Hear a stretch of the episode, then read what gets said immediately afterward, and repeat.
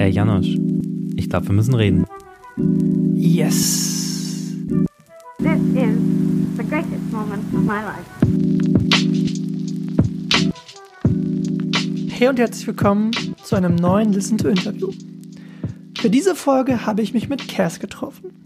Cass kommt aus dem berühmten und beschaulichen Bietigheim-Bissingen. Er macht schon seit Jahren Musik, von der RBA und dem VBT über unzählige Soundcloud-Releases bis hin zu ohne künstliche Zusätze 2 hat der junge Künstler schon vieles erlebt und durchlebt. In unserem Gespräch sprechen wir nicht nur über den zweiten Teil von OKZ, sondern auch über Studio-Sessions mit Capo, den Prozess des Songwriting und das harte Musikbusiness. Außerdem nörden wir zusammen über Tour ab und es geht um Cass Einflüsse, welche von Drake bis Ed Sheeran reichen. In unserem Gespräch geht es auch um mentale Probleme und Angstzustände. Wenn es euch mit diesen Themen nicht gut geht, dann hört euch diese Folge bitte nicht oder nicht alleine an. Aber jetzt taucht erstmal in Cass Soundwelt ein. Im Sommer, wenn die Sonne weint, bin ich allein.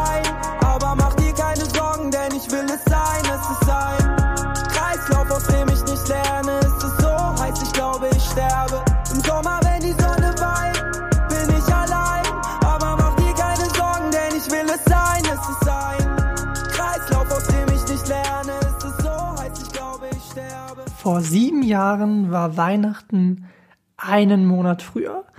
Denn am 24.11.2013 veröffentlichte Cass ohne künstliche Zusätze 1. Jetzt, sieben Jahre später, also 2020, stand am 2.10. der zweite Teil an.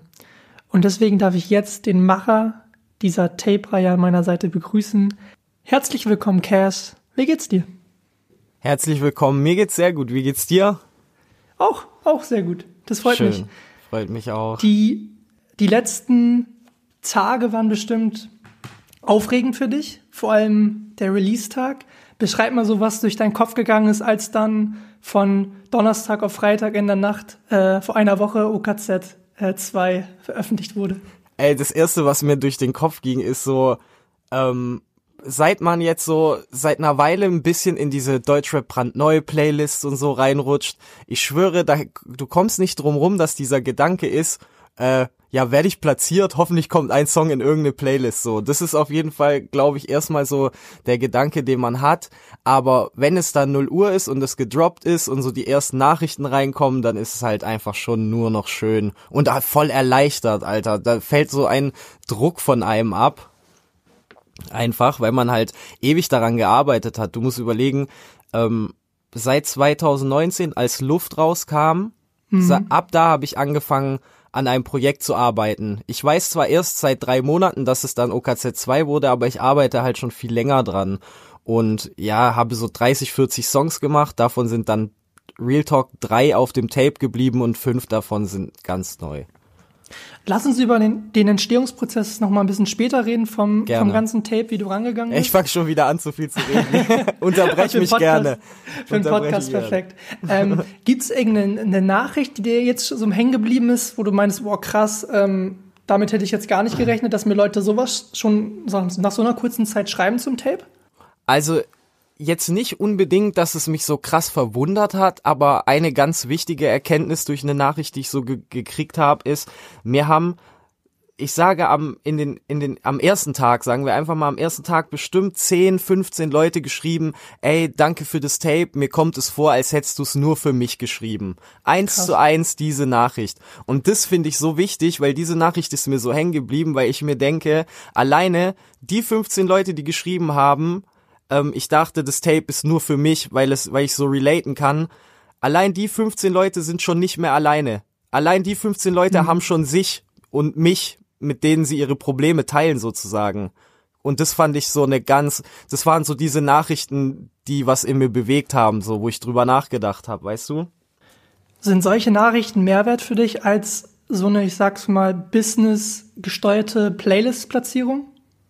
Ja, definitiv. Also emotional sowieso. Also es geht ja nur darum, dass in den letzten Jahren ist es halt so, dass mir jetzt nicht nur einmal ganz viele Leute gesagt haben, es ist Musik und Business. Es ist Musik, Business. Aber ich denke natürlich, also für für meinen Namen, für Cass und für meine Musik ist es natürlich mega fett, wenn es gespreadet wird. Aber natürlich Klar. gibt's dann emotional halt nichts Schöneres, als sowas zu lesen, dass man halt teilweise da sitzt und dann Gänsehaut hat und sich denkt, yo, shit, I'm there for a purpose, so. Im Zuge der Recherche für das Gespräch habe ich auch überlegt, wann ich das erste Mal von dir gehört habe oder dir deinen Namen mitbekommen hatte.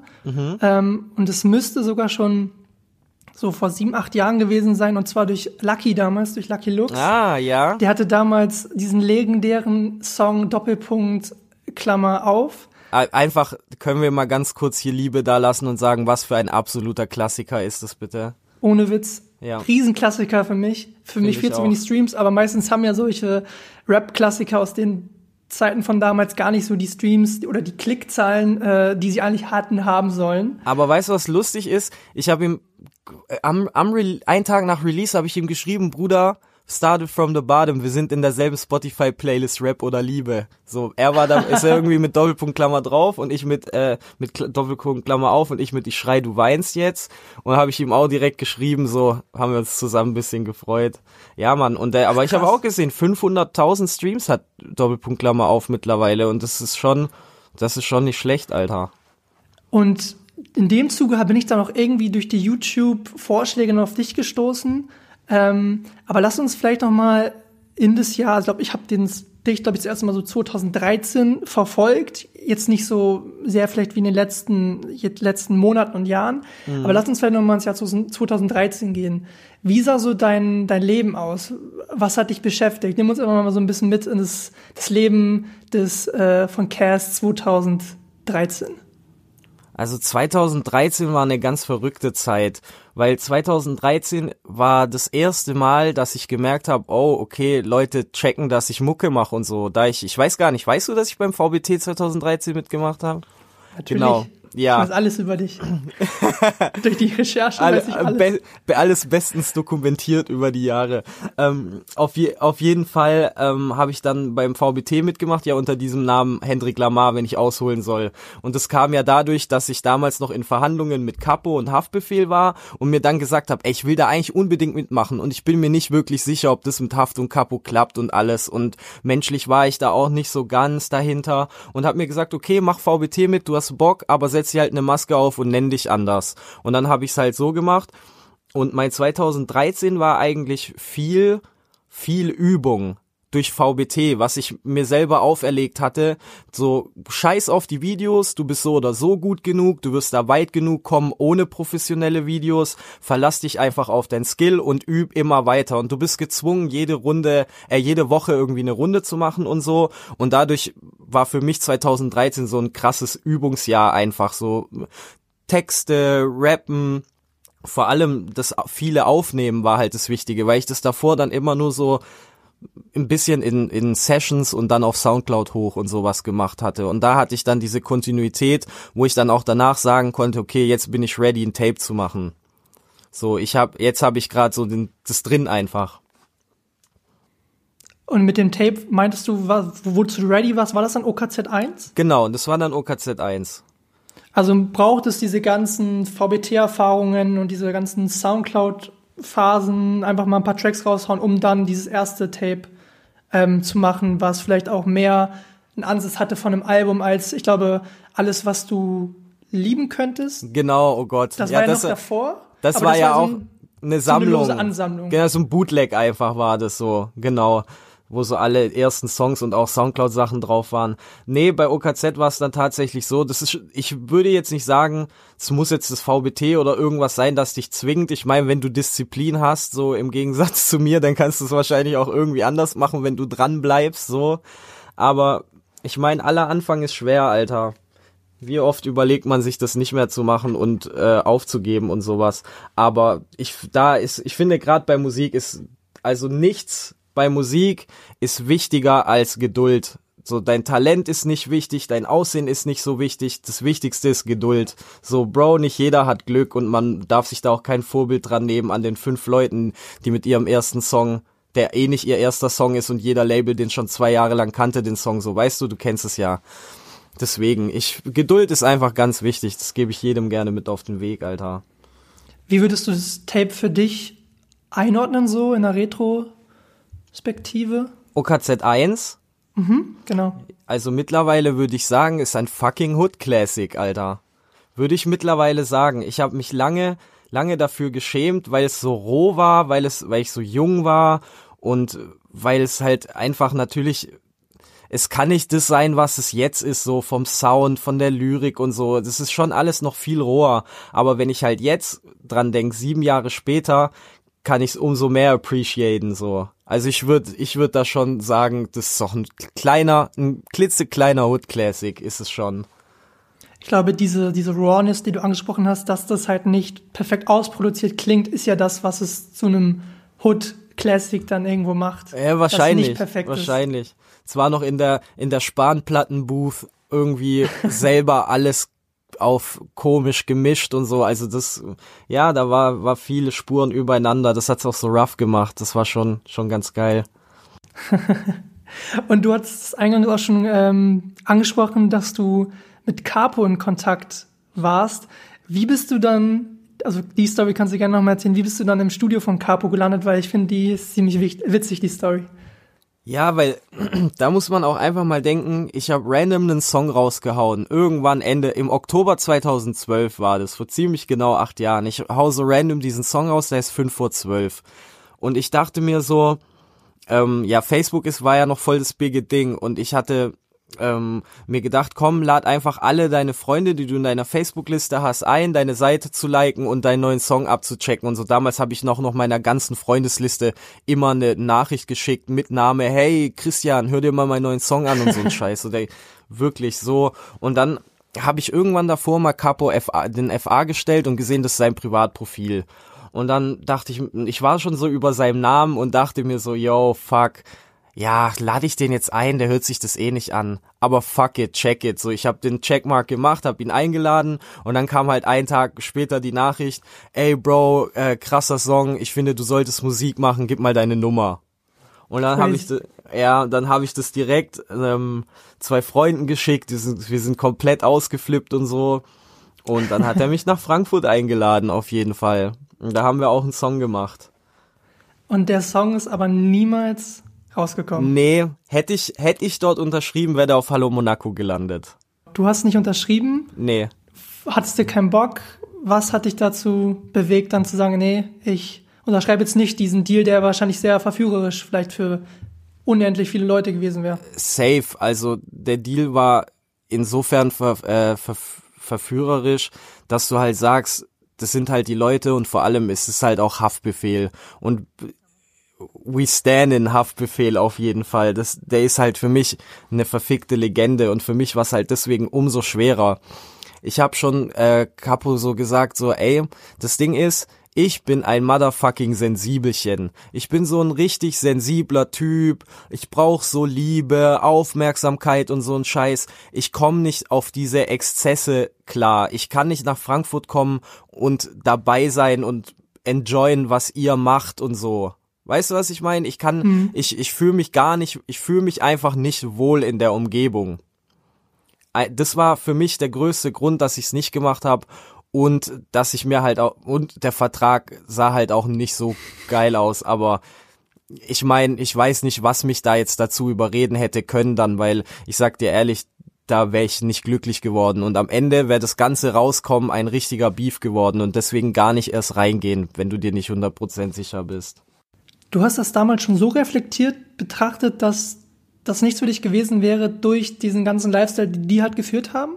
Ja, ja, aber du musst so denken, wenn du, wenn du, ich weiß nicht, vom einen auf den anderen Tag, das war irgendwann 2012 so, auf einmal hittet es dich und du kriegst alles zurück, was du in deinem Leben Schlechtes gemacht hast. Auf einmal hast du krasse Depressionen, krasse Angststörungen und du weißt nicht, wo es herkommt und du bist auch, du lebst auch in keinem Kreis, wo sowas jemals gegeben hat oder wo das bekannt ist. Und dann muss man sich erstmal ganz viel mit beschäftigen, was hat man eigentlich und was ist eigentlich mit einem und so. Und ich finde alleine durch diese Erfahrung, dass ich das halt schon so lange hab und so, habe ich einfach voll früh gelernt zu reflektieren. So einfach aus dem Muss, einfach so aus dem Muss alleine im Bett zu liegen und sich mit irgendwas zu beschäftigen. Und irgendwann kommt dann der Punkt, da wirst du dich unweigerlich mit dir selbst beschäftigen. Und da fängt das Reflektieren an, denke ich.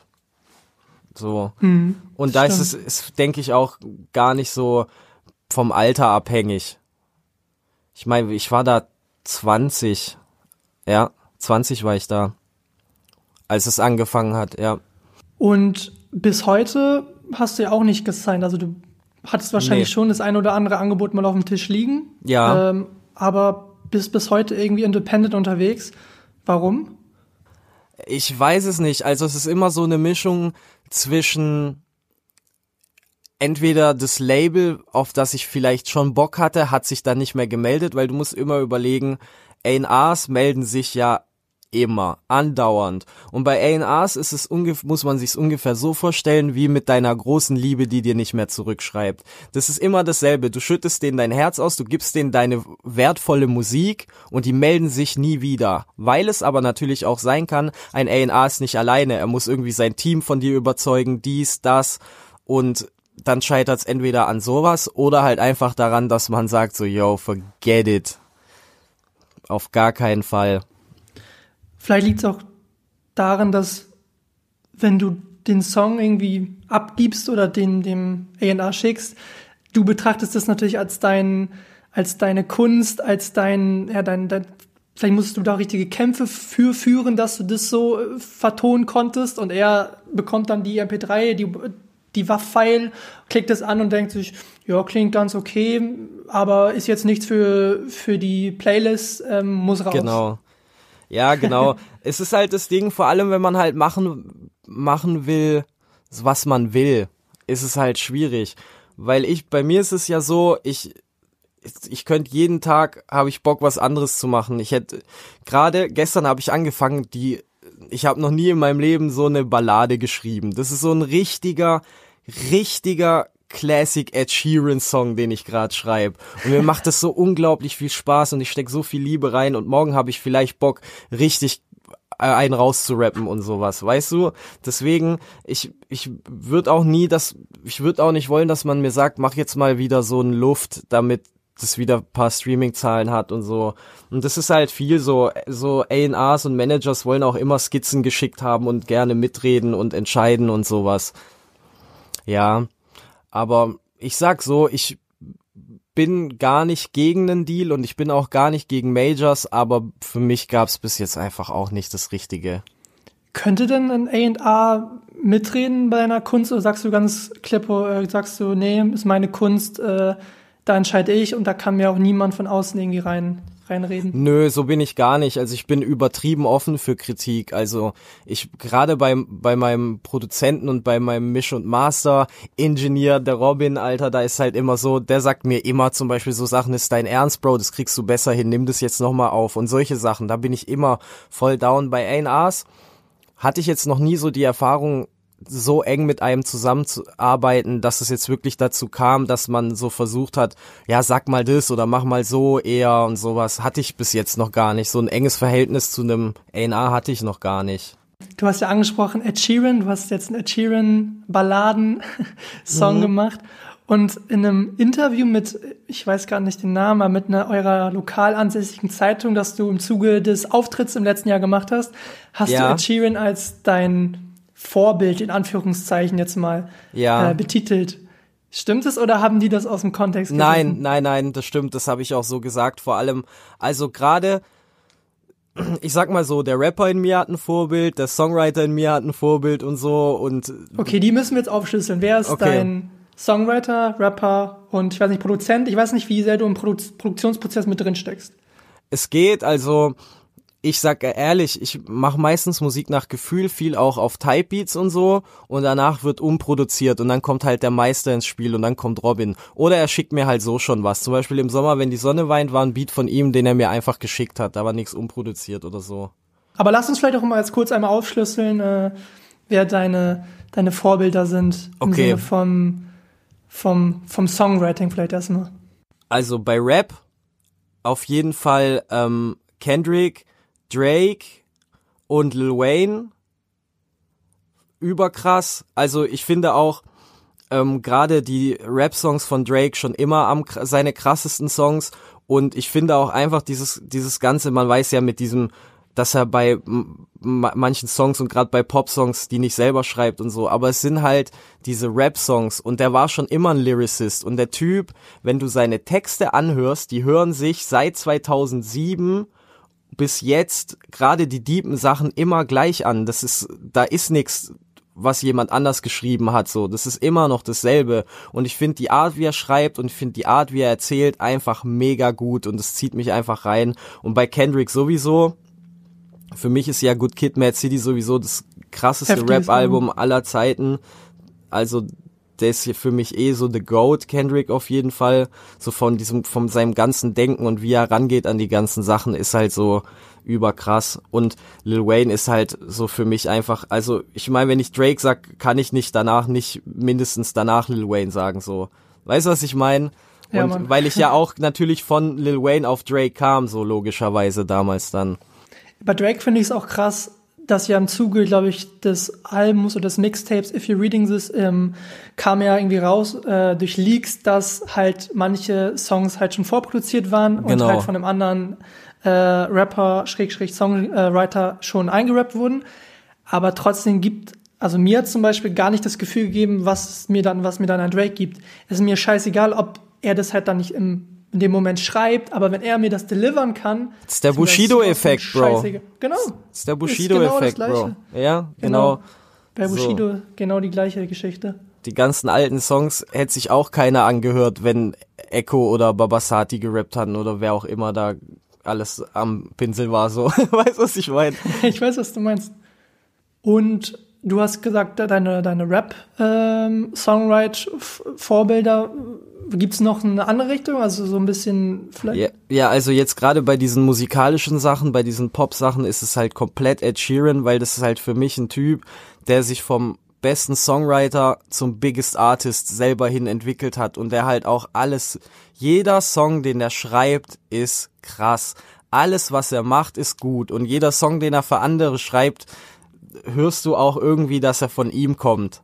Aber nie scheiße. Nie, dass es nicht zum anderen passt. Nie, dass man sagt, so, bei ihm wäre der Song besser oder so. Er macht das, ich finde einfach alles an ihm krank bewundernswert.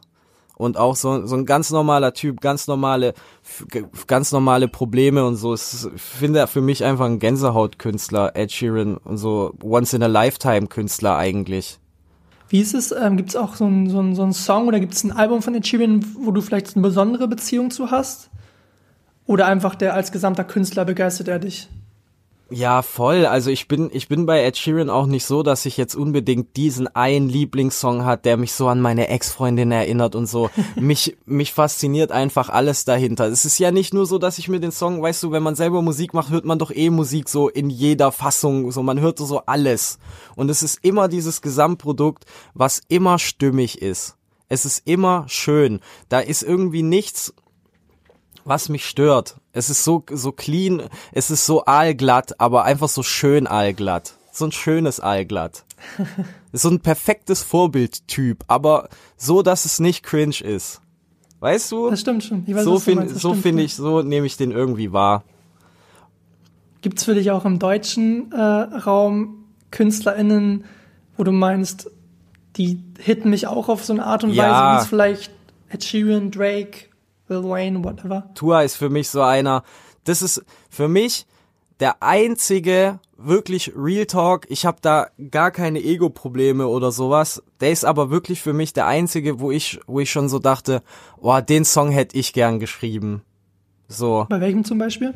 2 in 1 zum Beispiel, finde ich überkrass, Mann. Und dann, den höre ich jedes Mal und dann diese, da ist dieses Pi Piano mit diesem Ding, Ding, Ding, Ding und so. es, es ist so krass.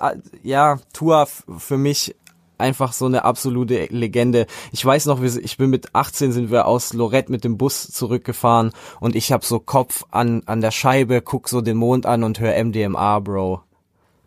Das Dieser war der Song. Vibe. Das war der Vibe, so, Unfassbar. weißt du. Und Unfassbarer Song. ja, genau. Tua für mich einfach eine absolute auch Legende so hier im, im deutschen Raum, was er macht und auch jetzt, was er seit zwei Jahren mit den Orsons macht, Bro, das ist ja halt auch Next Level. Das ist ja nicht mehr diese witzigen Orsons. Das ist jetzt so richtig, es fühlt sich jetzt so richtig an, als hätte Tua seine Wings gespreadet und alle stehen jetzt drunter und wir gehen jetzt diesen Weg und machen richtig geile, wichtige, gute Musik. Und so fühlen sich die Orsons für mich seit zwei Jahren an oder so. Wenn man den Ausdruck Künstler verwenden mag, dann ist Tour auf jeden Fall ein krasser Künstler. Absolut. Und was ich am krassesten an ich finde, ist so, er hat, er ist ein krasser Lyricist, aber auch ein unfassbar guter Produzent. Ja, und Bro. schafft es irgendwie, also das oft auf dem Album, was letztes Jahr, glaube ich, rauskam, ähm, so eine Deepness zu verbinden mit, mit fast so hausigen Elementen und das, also das habe ich lang nicht mehr in so einer, in so auf so einem Level gehört. Für mich ist ja auch der beste deutsche Song des letzten Jahres. Ähm, warte, welcher war das? Wo, wo ähm, mit Cars, mit diesem kranken Video, wo er mit der Sporthalle da da da dam dam da dam. Ist das dieser da, Dear da. Mozart? Warte mal, ich schaue jetzt kurz am Handy, weil das muss ich jetzt wissen, weil sowas fällt einem immer, ähm, sowas, sowas fällt einem nur spontan nicht ein, egal wie oft man den Song hört. Ähm, der wird eh gleich, äh, Schneeweiß ist es. Das für mich auch vom Visual und sowas. Und was Tua da gemacht hat, allein mit der Produktion, wie er, was hat er mit der Stimme gemacht, wie viele Spuren sind es und was hat er da drauf gemacht, dass das am Ende alles so klingt, wie es klingt und warum ist die Produktion einfach auf einem Level wie die größten Musiker der Welt. What the fuck? Das ist einfach big, big shit. Und deswegen ist Big Tour auch für mich der krasseste. Und als ich ihn beim 20 Jahre Chimperator im Dezember gesehen habe, so hinter der Bühne und ich stand so, weil, weil äh, Mokuba gleich dran war und da war Tua und dann habe ich ihm auch gesagt so, Tua, ich muss dir einfach nur mal Danke sagen. so, kein Problem, Bro. Einfach lieber. Ja, das finde ich auch krass, wenn man ihn dann mal so sieht. Er ist ja nicht der Typ, der sich so, äh, der in den Raum reinkommt und direkt sagt, ich bin jetzt da, sondern er ist so ein bisschen der Typ. Also natürlich, er ist, er ist ein großer, er, ist, also er fällt natürlich auf, aber er Mhm. ist nicht so, der sich direkt in den Vordergrund stellt, sondern er beobachtet er, Voll. zieht sich zurück und man weiß in seinem Kopf, grattert irgendwie die ganze Zeit und Ja. er ist voll da, aber irgendwie in dem Moment nicht, wenn man vielleicht mit ihm dann in einem Raum ist. Ja, Mann, voll. Er ist auf jeden Fall ein, ganz krasser Künstler. Ich bin nur ein normales Kleinstadtkind. Mein Umfeld ist gleichgesinnt. Skeptisch gegenüber jedem, der nicht von uns ist. Auch wenn es keinen Grund gibt. Manche brechen nie aus diesem Muster, aber ich geb diesem Affen keinen Zucker. Halt mich nicht an Regeln, mache immer was ich Lust hab. Wenn ich singen will, dann sing ich. Wenn ich rappe, lass ich Frust ab. Ist egal, ich bin oft da und doch mein Leiden ist offen. Und darum kriegt mich keiner gebrochen. Der Weg ist so lang und meine Beine sie pochen. Doch was bleibt mir heute übrig, als noch weiter zu hoffen und noch weiter zu machen? Zu schreiben, zu hasseln. Die Reise geht weiter, aber Zeit ist belastend. Genug ist noch da, um etwas Reinheit zu schaffen. Ich werf vielen etwas vor, aber kann keinen mehr hassen. Neid, Hass, Liebe, Macht, keine Kraft, Ziel, verpasst. Hass, Liebe, Macht, keine Kraft, Ziel, verpasst. Ich will erzählen, wie mein Leben war. Sieben Jahre in the making, OKZ ist GTA. Lyrical Großmeister, King auf der Tonleiter. Fremde Leute sagen mir, mach so weiter. Dein Tag kommt und auch was du verdienst. Mir geht es wieder besser wegen deiner Musik. MVP, Derrick Rose. Lass uns vielleicht Knie gerne den Bogen jetzt mal spannen zu OKZ 2. Ja, gerne. Ähm, auf dem Intro rappst du jetzt mal so, ähm, ich weiß gar nicht die komplette Zeile, aber einfach mal so dahergesagt, ähm, du hättest nicht gedacht, dass dieser, dass dieses Album, dass dieses Tape überhaupt noch erscheinen wird. Ja, Mann. Wann wusstest du denn, dass das Tape kommen wird? Wann war der Moment? Gab es einen Song? Gab es irgendeine, Pro gab es eine Nacht? Es gab einen Moment, es gab einen Moment. Ähm, und zwar habe ich ja vor einer Weile angefangen mit Streaming. Und ich habe einen sehr guten Kollegen dadurch kennengelernt, der auch schon seit immer meine Musik hört. Der ist Leno. Leno Live nennt er sich auf Twitch. Gerne mal reinfolgen, liebe Freunde. Auf jeden Fall habe ich dann angefangen, mit ihm äh, zu zocken und wir haben so geredet. Und durch ihn kam ich halt darauf, dass er halt natürlich aus so natürlichem Interesse, weil er mich schon lange hört, mich viel gefragt hat und wir viel geredet haben einfach. So über Discord auch gar nicht im Stream, sondern einfach so auf Discord privat. Und ähm, da kam ich, da, da habe ich dann erst ähm, zum ersten Mal so wieder drüber nachgedacht. Ich weiß, es war vielleicht so März, April, habe ich so zum ersten Mal wieder drüber nachgedacht. Ey, ist OKZ vielleicht doch echt gar nicht so scheiße? Soll ich das vielleicht mal wieder freischalten? Ist es vielleicht so gut? Und dann habe ich auch mal so einen Post gemacht. Was bedeutet euch eigentlich OKZ? Und ich habe so 120 Antworten auf die Story gekriegt, so ganz unnormal viel, so wie es halt normal gar nicht ist. Und ähm, dann habe ich gedacht, Alter, jetzt sei mal nicht so ein Bastard und hör dir mal dein scheiß Tape wieder durch und check mal und sei dir mal selber dankbar oder weiß, weiß, lern mal selber schätzen zu wissen, was du da eigentlich gemacht hast damals. Und so kam es dann halt, dass wir auch drüber geredet haben und ich so, ich habe so viele Lieder und ich will ein Tape rausbringen und dass wir da, dass er dann so zu mir gesagt hat, ey, was ist mit OKZ 2? Und ich sag so, uff. Jetzt, wo ich aber wo ich so diese Appreciation gelernt habe für dieses Tape, ist es für mich noch viel schwerer auszuwählen, was mache ich da drauf. Und da sind halt dann von diesen 30, 40 Songs die drei übrig geblieben, die es schon länger gibt. Und zwar im Sommer, wenn die Sonne weint. Der, den gibt schon seit eineinhalb Jahren. Und der ist halt für mich immer, wenn ich ihn angemacht habe, habe ich gewusst, der wird rauskommen und der ist gut. Und der ist dann drauf gelandet. Harte Tage habe ich direkt nach der Trennung von meiner Ex geschrieben, vor acht Monaten oder so. Und ich schrei, du weinst war auch so um die, da war ich noch mit meiner Ex-Freundin zusammen, aber das war so gegen Ende. Und die anderen Songs, so die, gerade die Rap-Songs, habe ich alle, glaube ich, innerhalb von ein paar Wochen so runtergeschrieben und gemacht, weil beim Rappen ist es ja, also Rappen ist für mich ja eh einfach nur erzählen. Ich erzähle dir eine Geschichte und ich erzähle dir, was in den letzten Jahren oder in letzter Zeit bei mir abging und das schreibe ich dann in Reimform runter am Stück. Aber ich muss mir nichts krass überlegen oder nachdenken, weil ich ja eh weiß, was ich erzählen will und ich erzähle das einfach. Also das klingt vielleicht einfacher gesagt, als es am Ende ist, weil man ja selber, wenn man dieses Talent in Anführungszeichen oder dieses Talent hat halt, so, äh, dann nimmt man das ja nicht so wahr. Aber für mich ist es halt dann tatsächlich einfach nur erzählen und runterschreiben, was durch meinen Kopf rattert. So bei den Rap-Songs. Also wie lange, also wie lange ist dieser Moment jetzt her, dass du wusstest, so okay, ich mache jetzt OKZ 2? Also wann war dieser Moment? Im April? April. Okay. Im April oder im Mai? Ja, sagen wir Mai einfach. Sagen wir Mai. Gute vier Monate hat es jetzt gedauert, dass dann das ganze Tape ähm, stand. Naja. Ja, klar, vor allem das alles zu realisieren selber. Das ist halt dann immer noch das, das weiß dann halt auch, das sieht halt auch dahinter keiner, dass ich jeden Trailer selber mache, je, das Shirt-Design selber gemacht habe, dass ich, ähm, außer jetzt zum Beispiel Leno hat mir geholfen, die Cover zu machen also gerade die Single-Cover von Harte Tage und von Im Sommer, wenn die Sonne weint, hat er gemacht. Und er hat mir beim Cover geholfen vom Tape. Das, da hat noch ein anderer Freund geholfen und wir haben uns da zu dritt zusammengetan. Der erste hat mir was geschickt, dann habe ich dran weitergemacht, dann habe ich diese Scribbles gemalt, die auf der Schachtel sind. Und ja, und dann wurde das am Ende so zu dritt zu so einem schönen Cover, finde ich.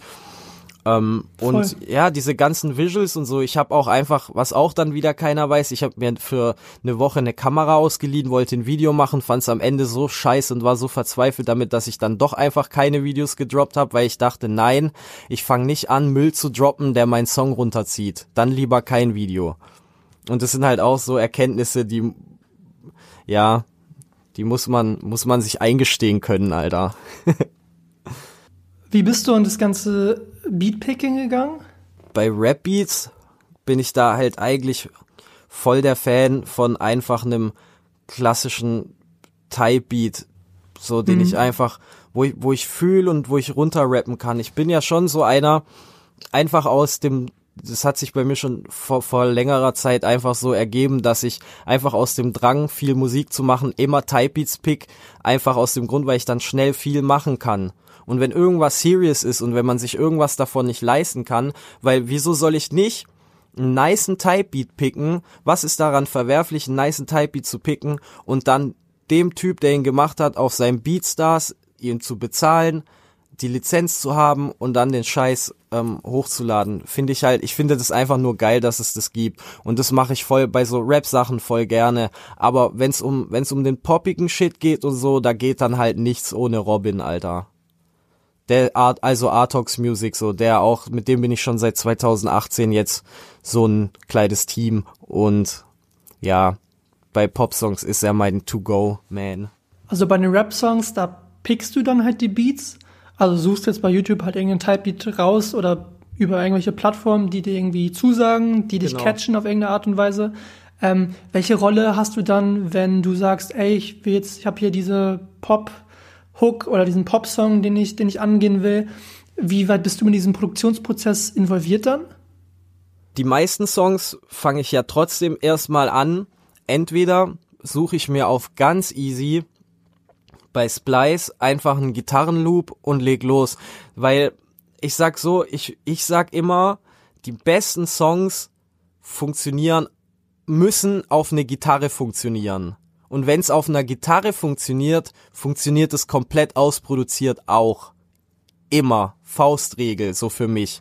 Und deswegen bin ich so einer, es gibt so einen YouTube-Channel, ich lieg den jetzt, damit jeder sich das auch gönnen kann, der heißt Just Acoustic.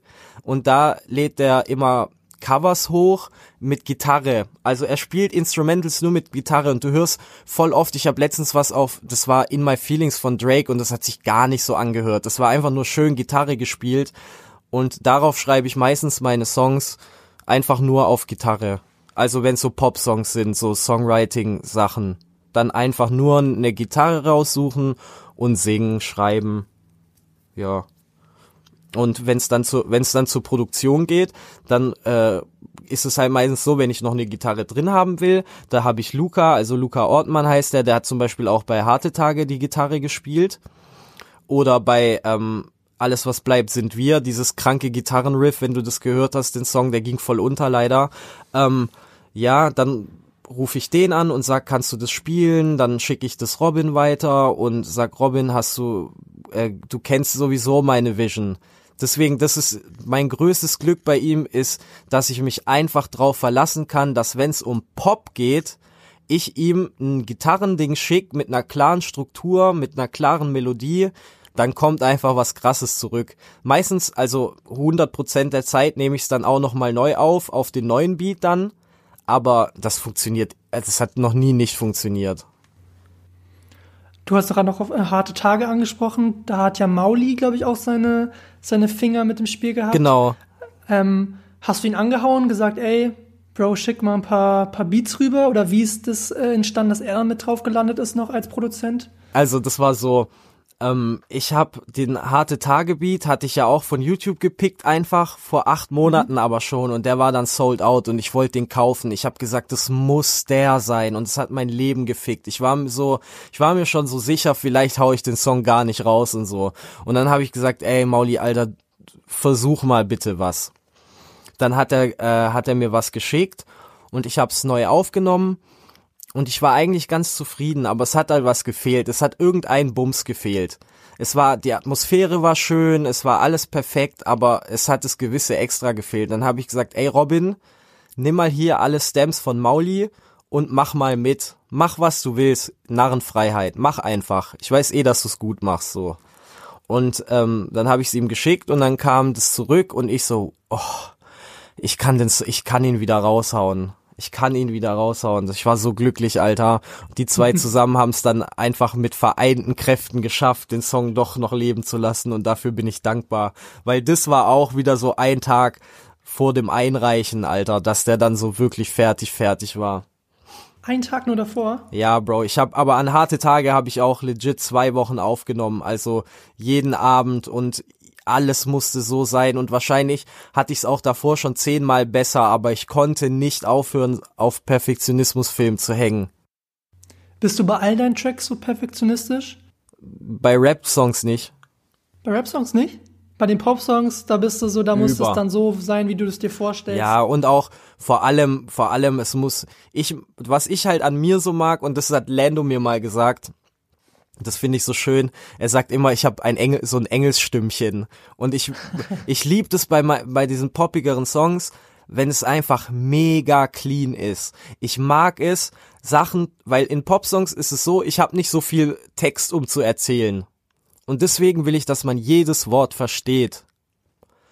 Da ist es nicht wie bei Rap, wo ich, weißt du, die Zeilen sind länger und so. Ich habe weniger Platz, aber ich muss genau so eine wichtige Aussage in weniger Zeit treffen und vor allem die auch noch viel philosophischer, als wenn ich einfach straight runter rap und einfach nur erzähle, wie wenn ich jetzt mit dir rede. Verstehst du irgendwie, wie ich meine? Ich verstehe voll, was du meinst. Wenn wir uns jetzt mal den Sch Schreibprozess als Gesamtes mal anschauen, Ja. ähm, dauert ein Rap-Song, sag mal, Rap-Song in Anführungszeichen länger äh, zu Hm. Schreiben oder dauert es weniger als der Pop-Song? Nein, Rap-Songs, Rap-Songs, also gerade das Schreiben, muss ich wirklich sagen, bin ich so blessed, dass wenn ich den Beat hab und die erste Zeile geschrieben ist, also wenn ich den Einstieg hab, ist der Song fertig, sozusagen. Macht es Sinn? Weil ich, es fließt ja dann einfach. Bei Rap-Songs ist es viel einfacher. Die schreiben sich teilweise in einer Stunde, vielleicht in zwei Stunden oder halt in einer Nacht. Meistens halt am Stück so. Und bei, Es macht dann einmal Klick und dann genau, und dann, genau, und dann rattert. Gerade weil ich ja Rap-Songs eh nur mache, wenn ich so gerade das Gefühl habe, ich muss jetzt eine Geschichte, ich muss jetzt Real Talk machen und ich kann jetzt nicht das irgendwie schön verpacken mit Melodien und so. Ich habe jetzt gerade einfach was zu sagen, Alter, und deswegen muss ich das jetzt einfach raus. Kein Autotune, nix, raus einfach. Wenn wir uns das Album jetzt mal anschauen, dann ist wahrscheinlich das Intro ein Rap-Song, Ja, Outro, Ja. 7am in Bietigheim ja, und skeptisch.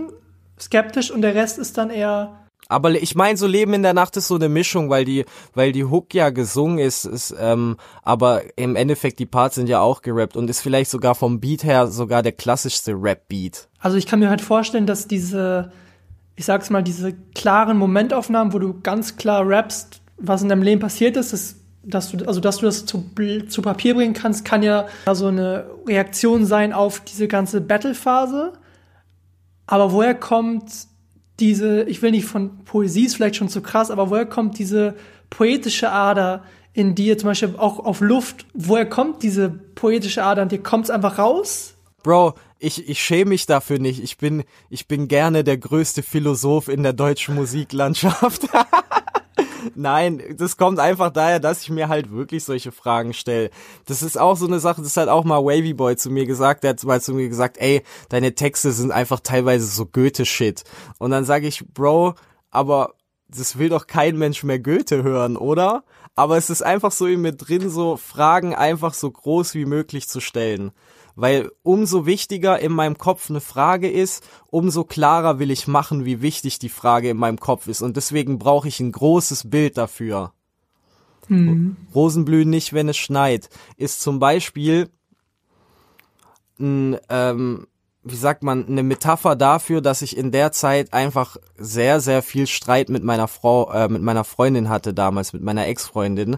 Und das, sind, das ist halt alles sowas. Und dann denke ich mir, ich bin in diesem Moment und wie kann ich jetzt ein Bild malen? Eher. Und bei Rap will ich gar kein Bild malen, da will ich einfach nur die Worte in dein Ohr und die sollen dann in deinem Kopf sein und du sollst drüber nachdenken. Bei den anderen Sachen, bei den Pop-Sachen, da sollst du fühlen. So einfach. Und auch einfach zuhören, dich vielleicht auch was draus lernen und so. Das ist eh immer bei, bei meinen Songs so das Größte, das Wichtigste, dass immer vielleicht mir mindestens einer schreiben kann, ich habe was draus mitgenommen und danke hat mir gerade geholfen. Bestes, schönstes Gefühl der Welt. bei Leben in der Nacht sprichst du ja auch so ein bisschen so die Fakeness an äh, im Business, sprichst ja von Plastik. Ja, Denkst du, dass es so ein gewisses Maß an Fakeness braucht, um sehr, sehr, sehr erfolgreich zu sein? ja. Un unweigerlich. Du musst es können. Du musst mitspielen können. Du musst unangenehme Treffen mitmachen, du musst Leute treffen, vor denen du vor einem Tag noch gesagt hast, gar keinen Bock auf den Hurensohn. Und du musst ihm ins Gesicht lügen und ihn anlächeln. Solche Sachen musst du können, wenn du ganz, ganz oben mitspielen willst, weil da kannst du unwei da kannst du nicht einfach immer du selbst sein, weil du halt für erstens leben sehr, sehr viele Menschen von dir, so, es ist ein, du hast meistens ein Riesenteam und es ist einfach viel, viel, viel schwieriger, wenn man so groß ist, man selbst zu bleiben. Oder beziehungsweise auf irgendwie, wie sage ich das am besten? Es ist schwierig, es ist schwierig in der Größe. Hilf mir.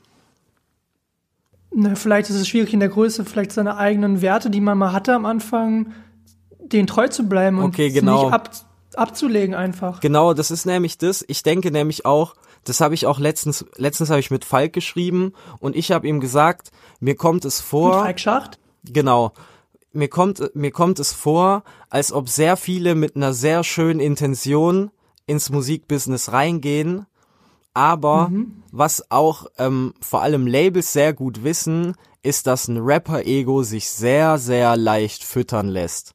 Und das ist ein Problem. Und wenn das Geld fließt, dann sind die guten Intentionen oft ganz schnell im Hintergrund so. Also das ist so ein Priority Switch. Vor allem macht die Industrie dir ja auch einfach klar, das ist wichtig, das ist wichtig, das ist wichtig. Das wird dir ja auch eingetrichtert. Du vergisst wahrscheinlich, du vergisst wahrscheinlich einfach durch so viel Input alleine schon. Nicht mal, weil du ein Wichser bist oder ein böser Mensch, sondern einfach durch den ganzen Input, der da einfach auf dich reinprasselt. Was du vielleicht vor einem Jahr noch gesagt hast, wenn ich an dem und dem Punkt bin, da mache ich das und das. Und dann denkst du dir so, shit, das habe ich ja gar nicht gemacht und vielleicht denkst du selber auch gar nicht mehr daran.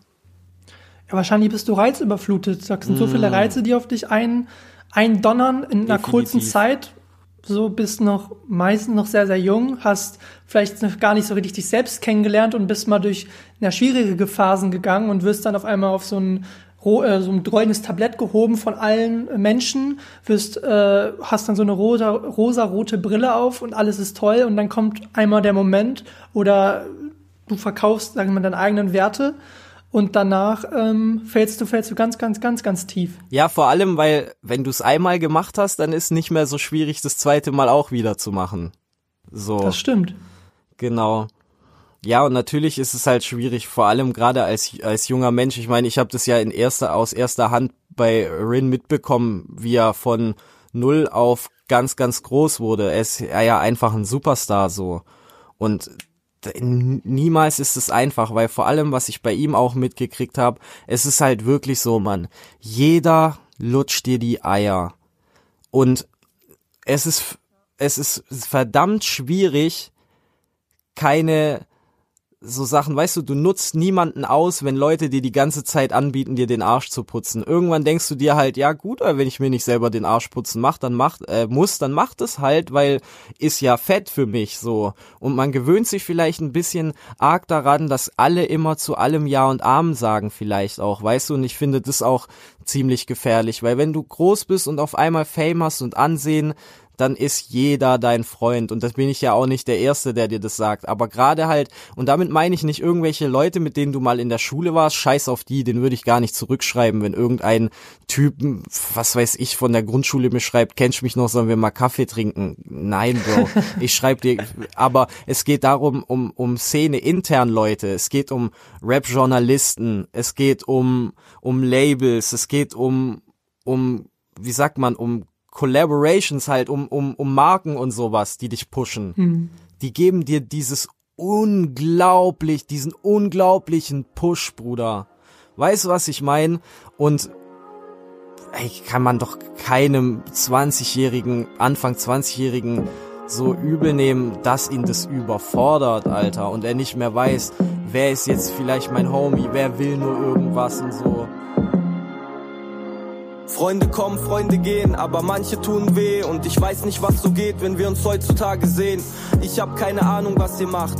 Nicht nur weil ihr euch nicht meldet, auch weil ich mich nicht melde. Es ist nicht mehr dasselbe und auf einmal war ich nicht mehr ich selbst. Ich fühl mich, als hätte ich einen anderen Blick auf die Welt. Wenn auf einmal keiner fragt, wie es bei dir so läuft, war ich viel enttäuscht, aber ich liebe euch. Wir könnten uns so viel vorwerfen, aber keiner hier will diesen Tod sterben. Ich will nur verstanden werden und ein Gespräch ist schon so lange her. Ich wollte nie mehr als alles miterleben, doch ich lag daheim, denn mein Kopf ließ mich nicht mit euch gehen. Es ist nicht, dass keiner je gefragt hat, ob ich kann. Leider habe ich Ausreden gefunden, mich geschämt für meine Angst. Alle machen Fehler und das Leben ist nicht. Du hast ja gerade schon angesprochen, den Aufstieg von Rin, den du ja auch so ein bisschen ähm, auf dem Song wie 7am in Bietigheim ähm, thematisierst, dass du den, also dass Freunde von dir halt durch die Decke gegangen sind und du konntest irgendwie nicht dabei sein. Mhm. Magst du darauf nochmal so ein bisschen eingehen, wie diese Zeit für dich war? Ja, das war für mich, war das die schlimmste Zeit im Leben. Einfach nur aus dem Grund halt wirklich, du musst dir vorstellen, ich war ja von Anfang an dabei. Seine ganze Karriere ging ja bei mir im Kinderzimmer los sozusagen. Wir haben zusammen aufgenommen, den, jeden Tag zusammen gerappt, dies, das. Und als es losging, ich war halt gefangen, Alter. Ich, ganz, ganz krasse Angststörungen, ganz krasse Panikattacken und zu keinem Auftritt konnte ich mitgehen. Ich war bei nichts dabei. Ich lieg zu Hause und ich will eigentlich dabei sein. Ich bin wie so im Gefängnis, weißt du? Ich will eigentlich dabei sein, aber ich bin hier gefangen. Aber ich habe mein scheiß Handy und sehe 20 Insta-Stories von allen meinen Freunden, wie sie gerade zusammen sind und sich die Konzerte angucken und einfach am Start sind. Und was ich glaube, was ich glaube, was sehr krass fehlverstanden wurde, ist, oder auch misskommuniziert, dass ich glaube, es wurde viel gedacht, ich will immer nur dabei sein, um dabei zu sein und um meine Mucke auch nach vorne zu bringen und so. Worum es natürlich nie ging. Aber ich verstehe natürlich, dass man denken kann, so, ähm, ja, der will halt jetzt auch seinen Teil haben und teilweise dann auch so zu sagen, so, ey, Bro, ich, so, ich leg dir jetzt auf die Schultern, mich auch mitzuziehen. Aber ich war damals nicht so reflekt, nicht reflektiert genug zu wissen, dass er wusste, also jetzt Renato, dass er schon wusste so, ey, was soll ich jetzt machen, wenn ich ihn jetzt push und irgendwas geht bei ihm, der geht nicht nach Berlin, der geht nicht sich mit Managern treffen, der macht keinen Auftritt. Das war damals noch so in so weiter Ferne. Und das musste ich ja auch erstmal alles irgendwie reflektieren und so. Und ich hatte dann viel zu kämpfen mit, ähm, äh, mit, mit Schuld einfach, dass ich anderen die Schuld gegeben habe, wie es mir geht und so, obwohl es eigentlich vor allem am Anfang nie so war, dass keiner, dass jemand so nicht gesagt hat, ey, komm mit und jetzt komm, push dich, komm mit und wenn irgendwas ist, dies, das, so.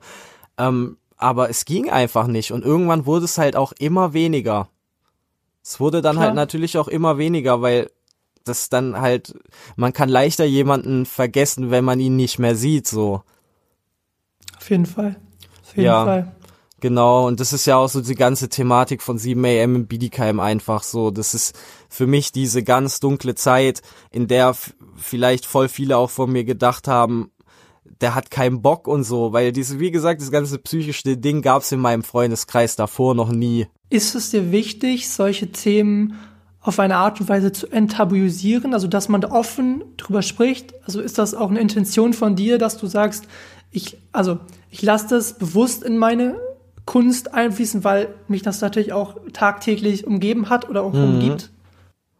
Nee, gar, also es ist so, es ist so teils, teils, weil es ist so ein, es ist eigentlich eine Sache, die einfach passiert ist, würde ich sagen, weil ich mache Musik und in meiner Musik verarbeite ich zwangsläufig, was in meinem Leben abgeht und ich krieg natürlich ja auf meine Aktion Song die Reaktion Feedback und mit den Jahren, das ist halt immer, dass Leute ein, ein kleiner Teil von meinen, ich habe ja, ich habe ja so einen, einen kleinen Teil an wirklich sehr, sehr treuen Motherfuckern, die sich meinen Scheiß geben und die halt auch wirklich das genauso fühlen, wie es ist.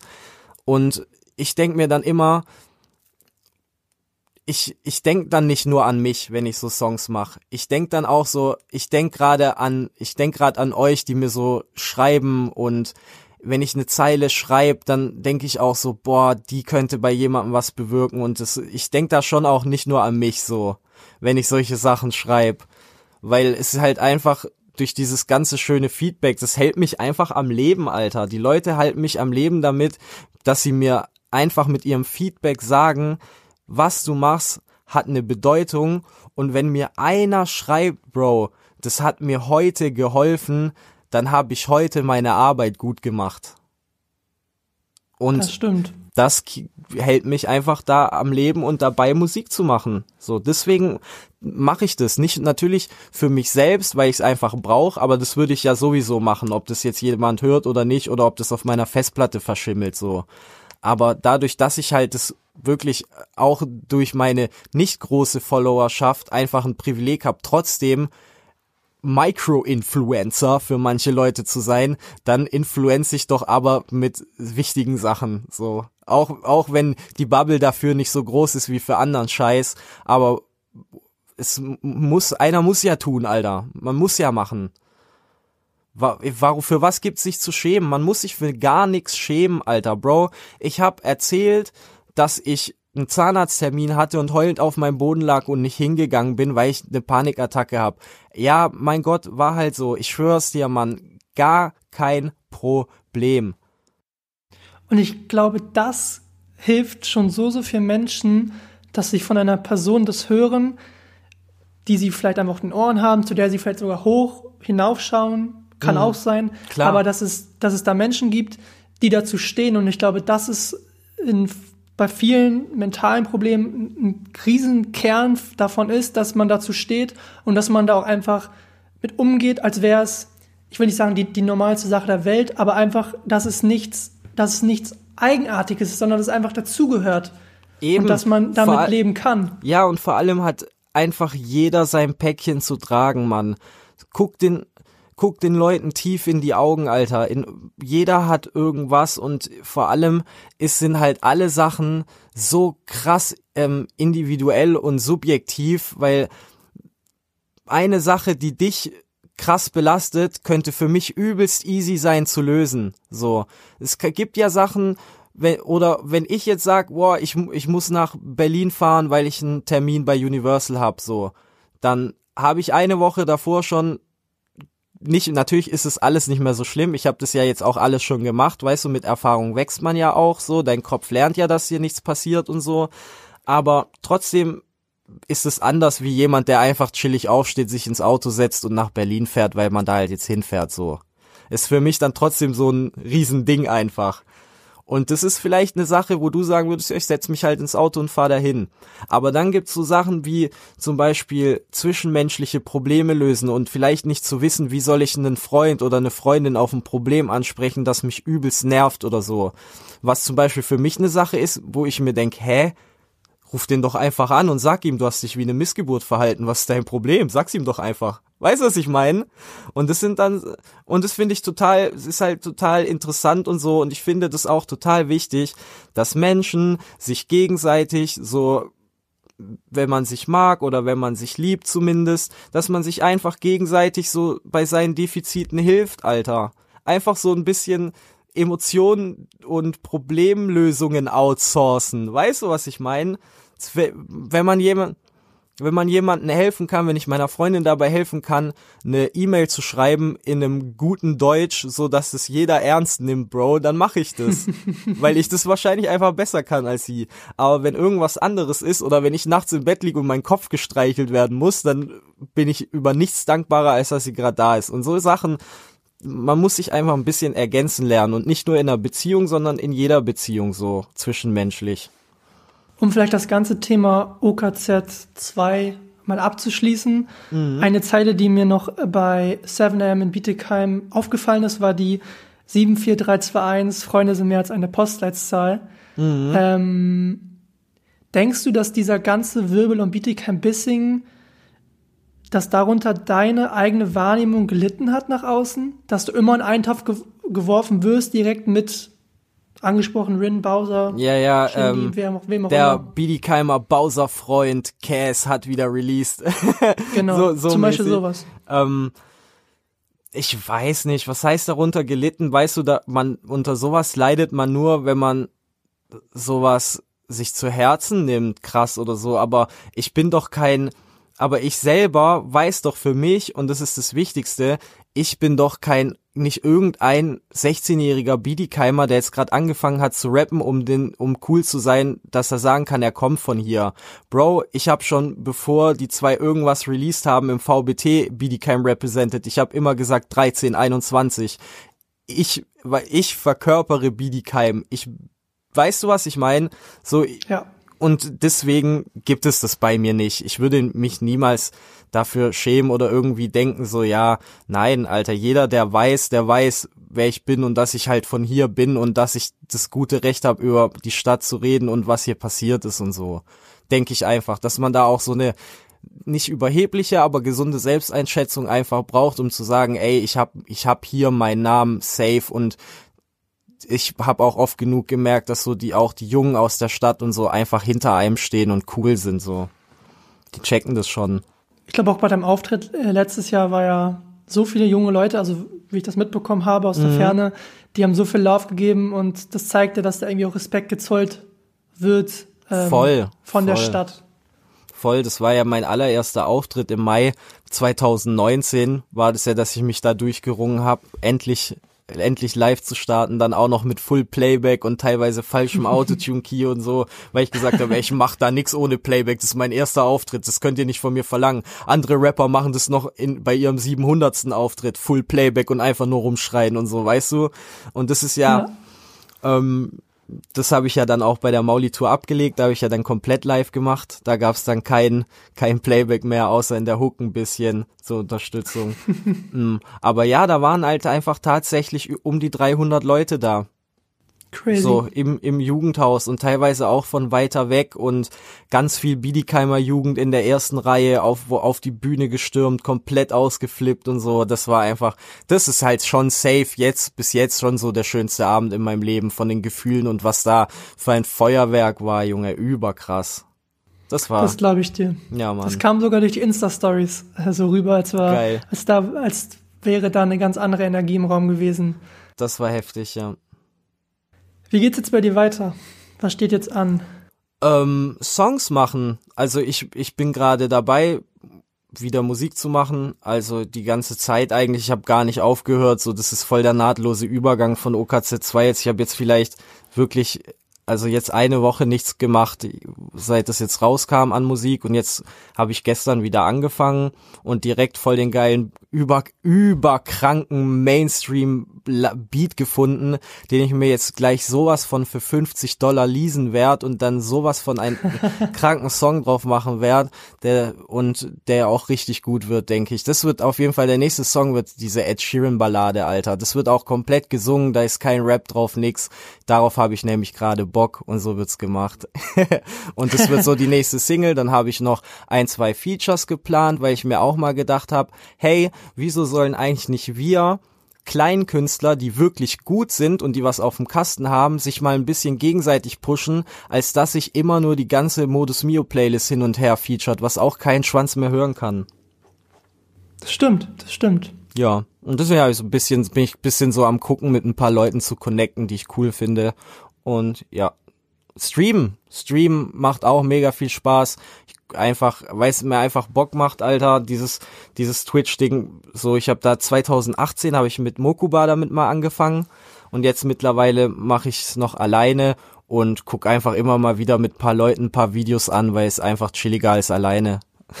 ist einfach nice. ja.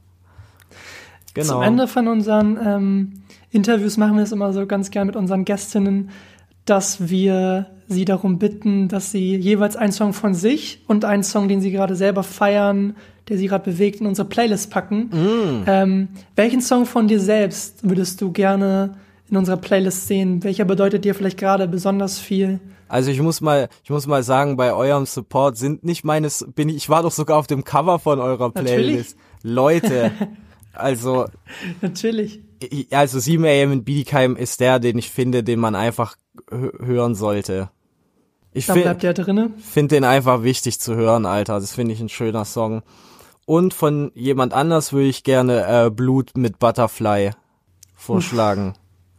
Sehr krass. Hab vorher das Video geguckt und Blut finde ich eh super geil und deswegen ist mir das jetzt spontan als erstes in den Kopf gekommen, gerade jetzt was deutsche Sachen betrifft. Also was heißt deutsche Sachen, aber du weißt, was ich meine von dem Ich Deutschen. weiß, was du meinst. Ich weiß, was du meinst. genau. Dann bedanke ich mich auf jeden Fall. Ich habe zu danken. Zeit. Sehr gerne. Es war ein sehr, sehr schönes, ehrliches Gespräch. Ähm, Tut immer gut, ich ich, freue schwör. mich jetzt Immer schon, schön. wenn wir dann 2027 vielleicht im Intro hören. 27, 21. Gucken wir und mal. dann äh, kommt OKZ 3. Vielleicht. Who knows? Wer also, weiß. vielen Dank. Sehr gerne. Bis bald. Bis bald. Ciao, Leute. Ciao.